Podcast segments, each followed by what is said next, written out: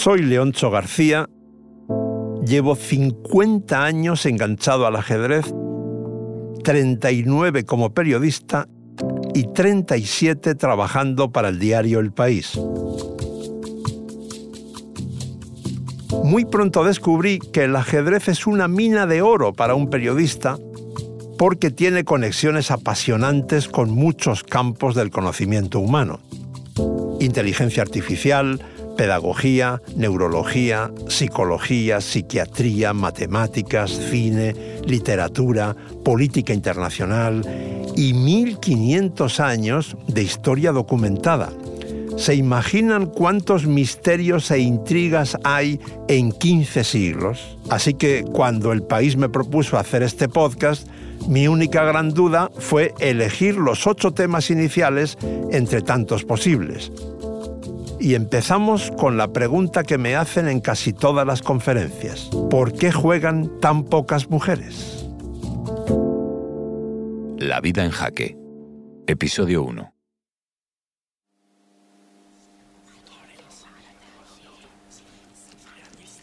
Un silencio sepulcral, cargado de tensión, dominaba la sala de juego del Wimbledon del ajedrez el torneo Ciudad de Linares en la provincia andaluza de Jaén, que reunía cada año a los mejores jugadores del mundo. Por desgracia, la crisis económica de 2008, que causó un daño enorme en esta comarca del sur de España, mató al Wimbledon del ajedrez. Pero mucho antes, el 23 de febrero de 1994, se disputaba la primera ronda cuando la húngara Judith Polgar, la mejor ajedrecista de la historia, hizo su jugada frente al español Miguel Illescas, pulsó el reloj y se levantó para ir al baño. Su sorpresa cuando abrió la puerta fue mayúscula. Dentro, lavándose las manos, estaba el campeón del mundo, Gary Kasparov, considerado por muchos como el mejor jugador de todos los tiempos. Azorado, el ruso balbuceó una excusa y se marchó raudo. Esta anécdota es muy significativa porque Kasparov no se había equivocado de puerta. Entró en el baño de señoras a sabiendas, por costumbre, porque en sus cuatro participaciones anteriores en ese supertorneo, todos los competidores eran hombres. Utilizar el baño de mujeres era una jugada hábil, muy cómoda, porque nunca había nadie. Pero Judith Polgar, la única mujer que ha estado entre los diez mejores del mundo, había irrumpido con fuerza en un mundo de hombres cuya libertad para orinar quedaba así restringida. Pero el ajedrez no fue siempre cosa de hombres. En la Edad Media lo practicaban muchas mujeres de la nobleza, como se ve, por ejemplo, en las ilustraciones del magnífico libro de ajedrez que el rey Alfonso X el Sabio escribió en 1283 muy bien conservado hoy en el monasterio madrileño de El Escorial. De hecho, jugar al ajedrez era la mejor excusa que un varón podía aducir para entrar en los aposentos de una dama sin dar pábulo al escándalo. Es importante saber que el ajedrez de entonces era el arábigo, mucho más lento que el actual, inventado en España a finales del siglo XV. Como las partidas eran muy largas, aquellos hombres y mujeres tenían mucho tiempo para otros lances y requiebros ajenos al tablero. El panorama cambió radicalmente a partir del siglo XVIII, cuando los cafés, donde las mujeres no podían entrar, se convirtieron en el lugar más habitual para jugar al ajedrez pero hubo mujeres con mucho ingenio y talento que se las arreglaron para hacerse un sitio en ese mundo tan masculino. La más peculiar fue la alemana Sonia Graf, quien con el pelo muy corto, vestida de hombre, fumando y bebiendo alcohol, se colaba en los cafés de Múnich en los años 30 del siglo XX y ganaba a la gran mayoría de sus rivales. A pesar de que fue una persona infeliz gran parte de su vida, Graf llegó a subcampeona del mundo femenina. La campeona era otro personaje imponente, la ruso-checa Vera Menchik, nacionalizada británica en 1937. Ella no tenía que disfrazarse, simplemente jugaba tan bien que varios organizadores de grandes torneos optaron por invitarla. Sus primeros resultados muy brillantes frente a hombres comenzaron en 1928 y un año después, en el durísimo torneo checo de Karlsbad, que hoy se llama Carlo Vivari, se produjo una anécdota de las que no se olvidan. Los participantes masculinos daban casi por hecho que derrotarían a Menchik porque era una mujer. Y uno de ellos fue aún más lejos. Propongo la creación del Club Veramenchik, del que formará parte todo aquel que pierda con ella. Era el austriaco Albert Becker, quien ante el escarnio general se convirtió en el primer miembro del club que él mismo había formado. Menchik jugaba tan bien que el campeón del mundo, Alexander Alekhine, dijo que era una excepción para su sexo y que merecía estar en la élite. Por desgracia, una bomba nazi mató a Menchik durante los bombardeos de Londres en 1944.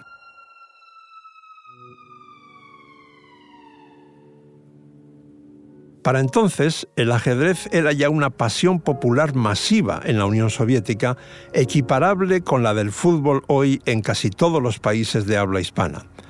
Hace unos 50 años, en el apogeo de esa fiebre, la Unión Soviética tenía 287 millones de habitantes, 5 millones de ajedrecistas federados y 50 millones de practicantes esporádicos los niños y adolescentes acudían por las tardes a clubes de ajedrez o a los palacios de pioneros, centros de formación extraescolar donde podían elegir entre disciplinas tan diversas como piano, danza, teatro, informática, ajedrez. Y el porcentaje de chicas era importante, aunque todavía minoritario, como nos explica la gran maestra ucrania Olga Alexandrova, hoy española. Eh, yo aprendí a jugar con cinco años me enseñó mi padre y bueno, me, ha gustado tanto que he dicho enseguida que llévame por favor a un sitio donde más niños juegan el ajedrez. Y suerte que en Unión Soviética efectivamente hubo un sistema que, bueno, tú de pequeño podrías elegir extraescolar, eso llámalo como quieras, mm, pues lo que tú querías y todo era gratuito. En aquella época también porcentaje de niñas y niños eran más niños todavía, ¿no? No es que no es que eran más niñas. Lo que pasa que el tema está en que no había ninguna diferencia. Es decir, yo desde cinco años siempre jugaba torneos mixtos, jugaba, competía con los niños, eh, iba a entrenarse tres veces por semana.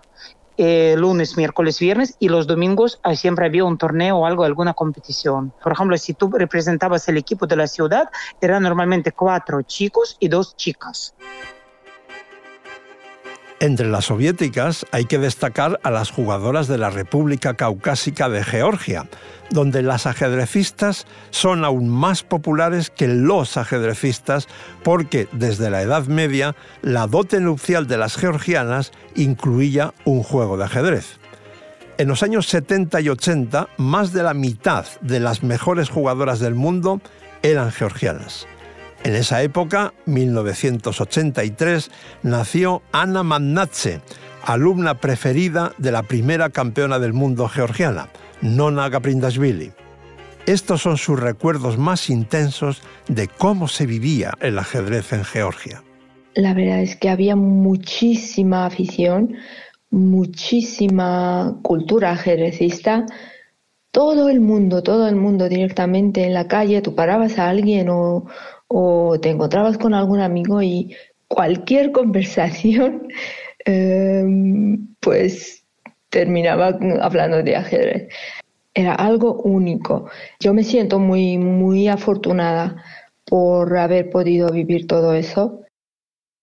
En 1993, cuando Georgia ya era un país independiente y Mannache tenía 10 años, jugó el Mundial Sub-10 en Bratislava, Eslovaquia. Tras sus victorias en las tres primeras rondas, sonó el teléfono de la habitación del hotel. Ana respondió y dio un respingo porque escuchó la voz del presidente del gobierno de Georgia, Edward Shevardnadze. Magnace cumplió el deseo de su presidente y ganó la medalla de oro, una de las muchas preseas que se ha colgado como georgiana y también como española, porque en 1986 vino a Menorca y se enamoró de España. Fue bajarme del avión y sentirme en casa.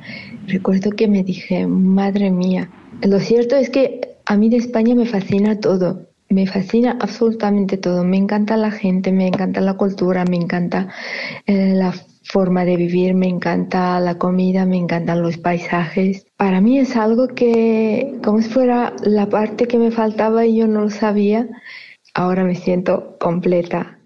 Luego escucharemos de nuevo a Ana opinando sobre asuntos más controvertidos.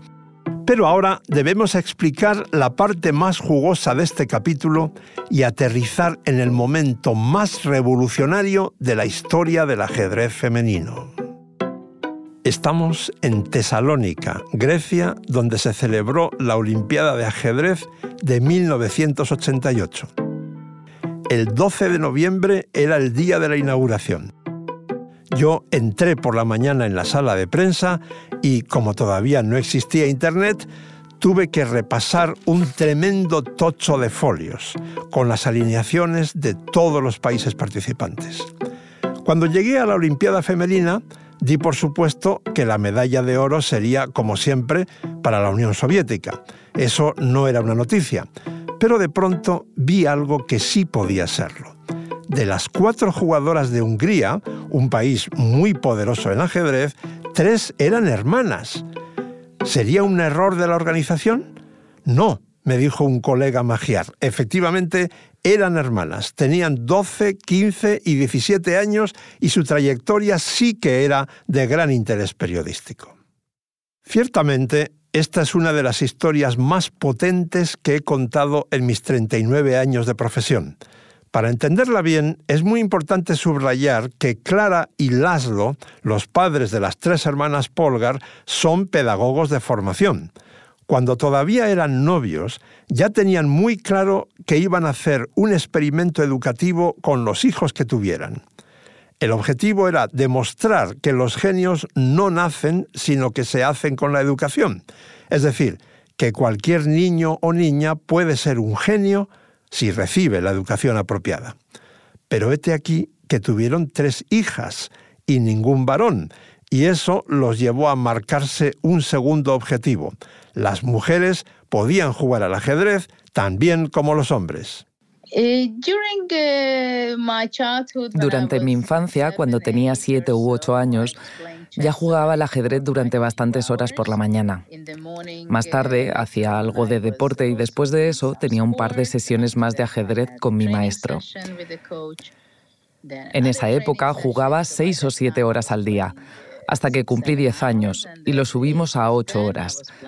También estudiaba, pero no iba al colegio, sino que me enseñaban en casa. Así que, claro, cada medio año hacía los exámenes con mis hermanas. Y así es como lo hacíamos con el colegio. Como nos ha contado Judith, sus padres las educaron en casa, con el ajedrez como una asignatura más. Para compensar la falta de vida social, hicieron dos cosas abrir su casa por las tardes a las visitas de niños y mayores y propiciar que viajaran todo lo posible desde niñas. El ambiente era muy competitivo, incluso entre ellas mismas, porque había privilegios que tenía la hermana mayor, Susan, pero no las pequeñas. Judith lo recuerda así. Susan era mucho mejor jugadora que yo cuando empecé a jugar. Como era siete años mayor, jugaba en la habitación principal que se cerraba. Nosotros teníamos un apartamento pequeño, así que mi otra hermana y yo teníamos muchas ganas de entrar en aquella habitación. Como los mayores eran los que jugaban al ajedrez, era una gran motivación para mí en aquella época. Yo tendría unos nueve años y aprovechaba los descansos para desayunar de mi hermana y su maestro para colarme y hacer preguntas sobre ajedrez.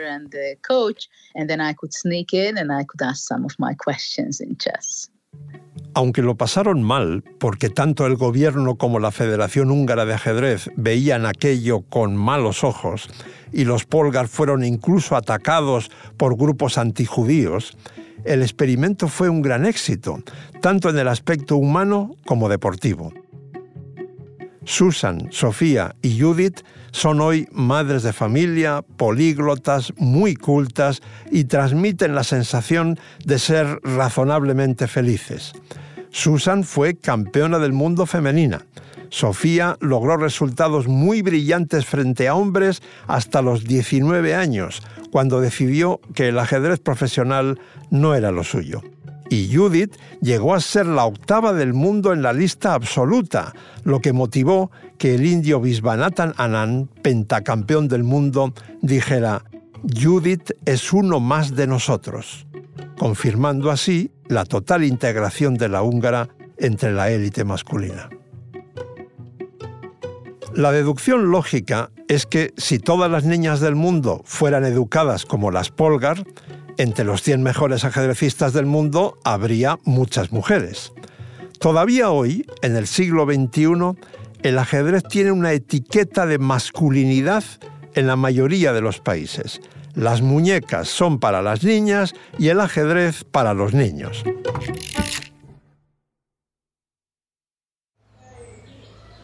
La colombiana Adriana Salazar aplica las teorías de educación innovadora de la Universidad de Harvard al ajedrez en sus centros de preescolar de Bogotá desde hace 30 años. Para sus alumnas de 3 a 5 años, el ajedrez, combinado con la música y la danza en tableros gigantes de suelo, es algo cotidiano, normal. Lo importante de este proceso que hacemos es que más allá del ajedrez, lo que estamos dejando marcado en las niñas y en los niños es que pensar es un acto de todos, es un acto de la humanidad y no de un género específico a través del ajedrez desarrollamos el pensamiento y las habilidades sociales y los valores. Así que merece la pena que a través de un juego milenario como es el ajedrez enseñemos desde temprana edad el respeto y el aprecio de las ideas de los demás y comprender de una vez por todas que cuando unimos todo el potencial de hombres, de mujeres, de niños, de niñas, de todas las personas del mundo, se crea un escenario propicio para el progreso global.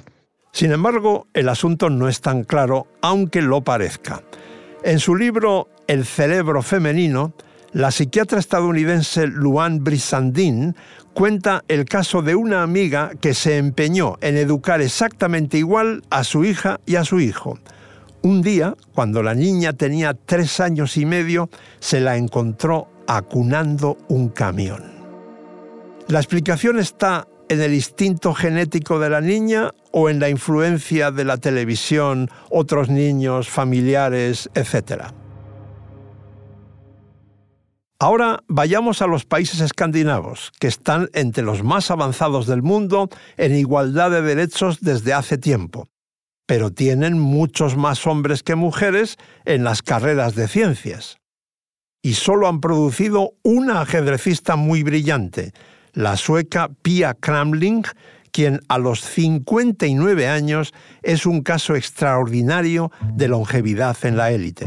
Eh, yo creo que, que yo todavía puedo luchar entre las mejores del mundo eh, aunque mi época como mejor jugadora era hace unos 20, 25 años, es porque mantengo la alegría, yo tengo la pasión por jugar, y disfruta muchísimo jugar, encanta competir. Claro que hay desventajas. La memoria no es la misma, los cálculos no son los mismos, la energía baja, pero también hay ventajas eh, he jugado más finales que la mayoría de mis oponentes porque soy más mayor que ellos. Eh, tomar decisiones es un poco más eh, fácil ahora porque es lo que estoy entrenando cada vez cuando juego una partida de ajedrez. Todas estas paradojas nos llevan a preguntarnos cuán grandes son las diferencias entre los cerebros masculino y femenino. Sabemos que son distintos debido a diversos factores biológicos, por ejemplo, las diferencias hormonales. Pero los estudios científicos son contradictorios sobre si esas diferencias son importantes. Algunas parecen menores y de poco impacto en la función cerebral. Sin embargo, otros estudios sugieren importantes diferencias en el funcionamiento de los circuitos neuronales. Además, se han observado diferencias de sexo en la manifestación de numerosas enfermedades que afectan al cerebro. A la espera de estudios más profundos, quizás sea prudente concluir que las diferencias son mayores o menores según qué aspectos del sistema nervioso se examinen. Para complicar o alimentar aún más el debate, en ajedrez hay una categoría femenina y otra mixta. España es uno de los poquísimos países donde se ha abolido el Campeonato Nacional Femenino.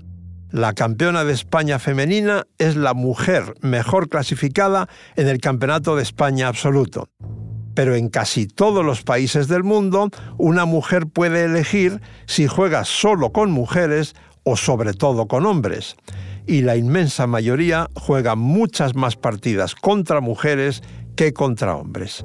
Sabrina Vega, octacampeona de España, nos ayuda a entender este enrevesado asunto. Al final el ajedrez es uno y creo que es una cuestión de, expresárselo también a, las chicas en ese sentido, el gusto por encontrar el máximo enriquecimiento en el tablero, por encontrar esa belleza inagotable que hay detrás de las 64 casillas, da igual quién sea el compañero que se siente enfrente. En ese sentido, pues las categorías de promoción en España se hacen mixtas. Yo creo que es un acierto, realmente creo que es un acierto enseñar a, los niños los valores del ajedrez en esas primeras etapas, que es la convivencia y el reto personal que estamos iniciando desde hace unos años hacia acá una etapa bonita de visibilización de los referentes femeninos, de ese impulso, lo hemos notado, el porcentaje femenino a nivel internacional y nacional ha aumentado, el nivel de juego, la fuerza de juego también ha aumentado. Eh, vamos dando pasitos, pero todavía hoy en día somos muy pocas y las que luchamos, digamos, con ilusión por, por el campeonato femenino haciéndose de forma separada, todavía no, no alcanzaba un reconocimiento y una, como digo, esa ilusión. En la serie Gambito de Dama, la más vista en su género de todas las producidas hasta ahora por Netflix, la protagonista, Beth Harmon, derrota a casi todos los hombres con quienes se enfrenta y llega incluso a la final del Campeonato del Mundo absoluto. En la realidad, no se ve el más mínimo indicio de que eso pudiera ocurrir en los próximos 10 años. Para saber si la causa de esa tremenda desigualdad entre hombres y mujeres en ajedrez es genética o educativa, el Homo sapiens deberá lograr al menos una de estas dos cosas. Que la igualdad de género sea absoluta en todo el mundo o que se puedan determinar exactamente las diferencias cerebrales entre mujeres y hombres. ¿Qué ocurrirá antes? La vida en jaque, historias de ajedrez, es un podcast del País Audio, escrito y narrado por mí, Leoncho García, producido por José Juan Morales, editado por Ana Rivera, grabado por Nicolás Chabertidis, con diseño sonoro de Nacho Taboada y dirección de Silvia Cruz La Peña.